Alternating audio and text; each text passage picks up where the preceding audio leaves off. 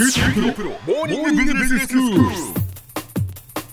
日の講師はグロービス経営大学院の高原康二先生です。よろしくお願いします。よろしくお願いします、えーシリーズでお話しいただいています。社会起業家入門のポイント、えー前回はあなたが心の底から取り組みたいテーマかどうかというのが一つ目のポイントですよというお話でした。今日は二つ目のポイント先生何でしょうか？二つ目のポイントは周囲と良い関係性を築くことができるかです。うん周りといい関係性が築けるかどうか。そうですね、ははい。い、ソーシャルベンチャーでは敵ができてしまうことが結構あってですね。ええ。例えばインドで成功して国連でもスピーチをしたことのあるソーシャルベンチャーを取り上げた映画があってですね、うん。パートマンっていうんですけど、まあ、面白いのでぜひね一度見ていただきたいんですが、あーあの知ってます？そのインドの村で、はい。その男性が、はい。女性用のこう生理ナプキンを作るっていう映画ですよね。そうですそうです、ええ。あの社会起業家本当に奥さんのために思って一生懸命頑張るんですがやっぱり村のタブーに触れることになっちゃってですね、まあ、周囲の人から白い目で見られちゃうようになっちゃうんですようーね、ん。まあ、社会起業家っていうのはなかなか辛い時期があるものだなと。えええ。で一緒に頑張っていける仲間っていうのは重要だなと思っています。えそうですね。良い仲間を集める、まあ、これができるとスムーズに進んでいくかなと思ったところで実はですねなかなか難しいところもあってですね。うん。通常の起業家に比べて社会常識を超えていく強い思いを持っていることがソーシャルベンチャーの経営陣の特徴で、まあええ。そのパートナーとなる人もですね結構強い思いを持ってるんですね、うん。まあ社会を変えたいと。なるほどなるほど。この思いの強さが実はあだになると。はいはい。お互いの言い分を聞くとですね、まあ、言ってることは正しいんですよねそれぞれ,、はいはいはい。まあ、正しいんだけど一緒のチームにやっていくとですね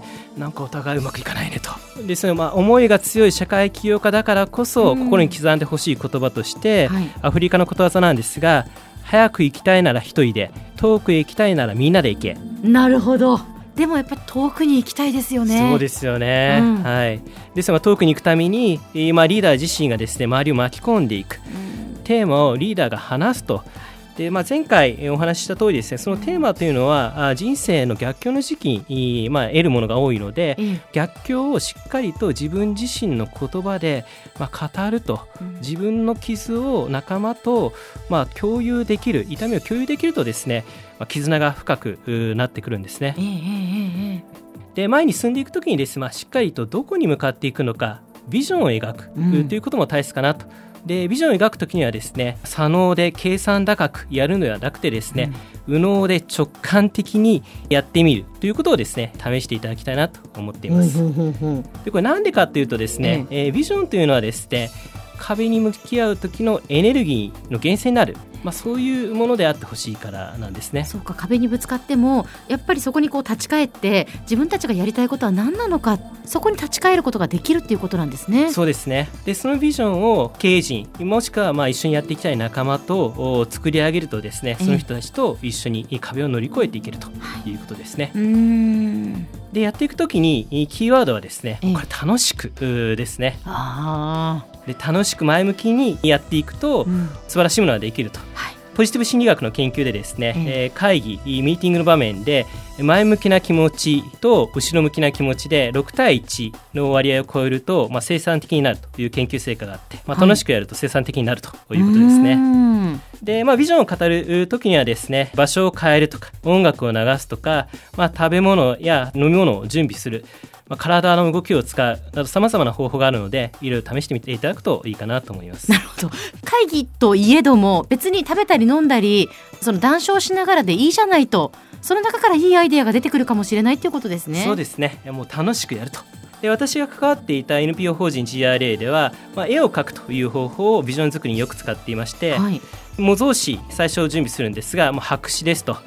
じゃあこれからビジョンを作ろうと。えまあ、あのみんなちょっと戸惑うんですけど、はいはい。まあ、誰かがちょこちょこ書き始めると、まあ、私はよくね最初に隅っこの方にどうでもいい落書き書いてですえね、はい、まあ、これがうまく伝わるのかよくわかんないんだけど、ええまあ、とりあえず書き始めると。でみんながあなんか書いていいんだなと思うとですね、まあ、どんどん書き始められて、うん。まあ、それに色を塗ってみたりあの矢印を引いてみたりしていくうちにですね、まあ、イメージが湧き上がってくる。まあ、これは人間なのかなと私は思います、ね、なるほど。あの実は手元にですね山本町の古民家リノベーションっていう600万円集めたクラウドファンディングのそのビジョンを描いた実際のね絵があるんですけど本当に落書きみたいなね先生、ね、その交流事業とかボランティアツアースタディツアー毎月実施とかね労働の後の美味しいご飯とか事業相談会やったり創業支援したりこういうことやったらいいんじゃないかっていうのもアイデアフラッシュでどんどんどんどん書いていくんですね。でもそれを具体的にじゃあ一つのこう絵にしてしまったのがもう1枚ありましてでこれはその海があって山があってそのリノベーションされた古民家があってそこを中心にいろんな人たちがこうバーベキューしたり音楽を楽しんだりキャンプファイヤーしたりっていうみんなが集える場所だっていう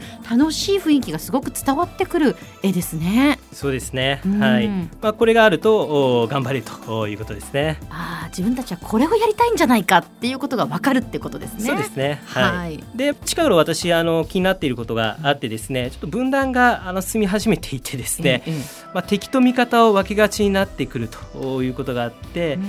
分断のない共存を目指すということをねちょっとやっていきたいなと思っていまして、はい、えー、まあ、2019年のダボス会議の一コマで、まあ、将来自分の職業を AI やロボットに奪われることが一番の恐れとして認識しているようだという発言があってですね、はい、で例えば日本でもですねデジタル署名にはハンコ議連ができて、うん、待ったをかけようとしている、まあ、ソフトバンクの孫さんがウーバーを日本でも可能にしようとすると。で政府も2019年からやろうとしてるんですが、まあ、その法律改正に対して、まあ、反対をするタクシー運転手の皆さんが経済産業省を取り囲んで、えー、反対の声を上げるとか。というような事例でですね、えー、まあ、これもあの至る所で起こっていて、はい、社会起業家はソーシャルコントリビューター、まあ、社会的貢献者と呼ばれていると同時にソーシャルディスラプター、まあ、既得権益を破壊する人ということでもあって、まあ、変革で不利益を被る人たちを批判して敵として社会から排除しようとするとですね、まあ、強烈な分断が起きるということなので、まあ、そうした変わった時に不利益を被る人の気持ちにも寄り添いながらまあ、そこはあの多くの人たち、まあ、政府地方公共団体とも連携しながらですね同じ社会に生きる仲間だよということでですね一緒にやっていく、まあ、そんな、ね、動きをしていくのが、まあ、いいんじゃないかなと今思っています。では先生今日のまとめをお願いします。はい、今日は良い関係性を築くということが重要ですという話で早く行きたいのは一人で遠くへ行きたいのはみんなで行けを心に刻んでほしいと思っていますそのためのポイントはリーダー自身が自らを語るビジョンを描く敵味方のない共存を目指すです。今日の講師はグロービス経営大学院の高原康先生でした。どうもありがとうございました。ありがとうございました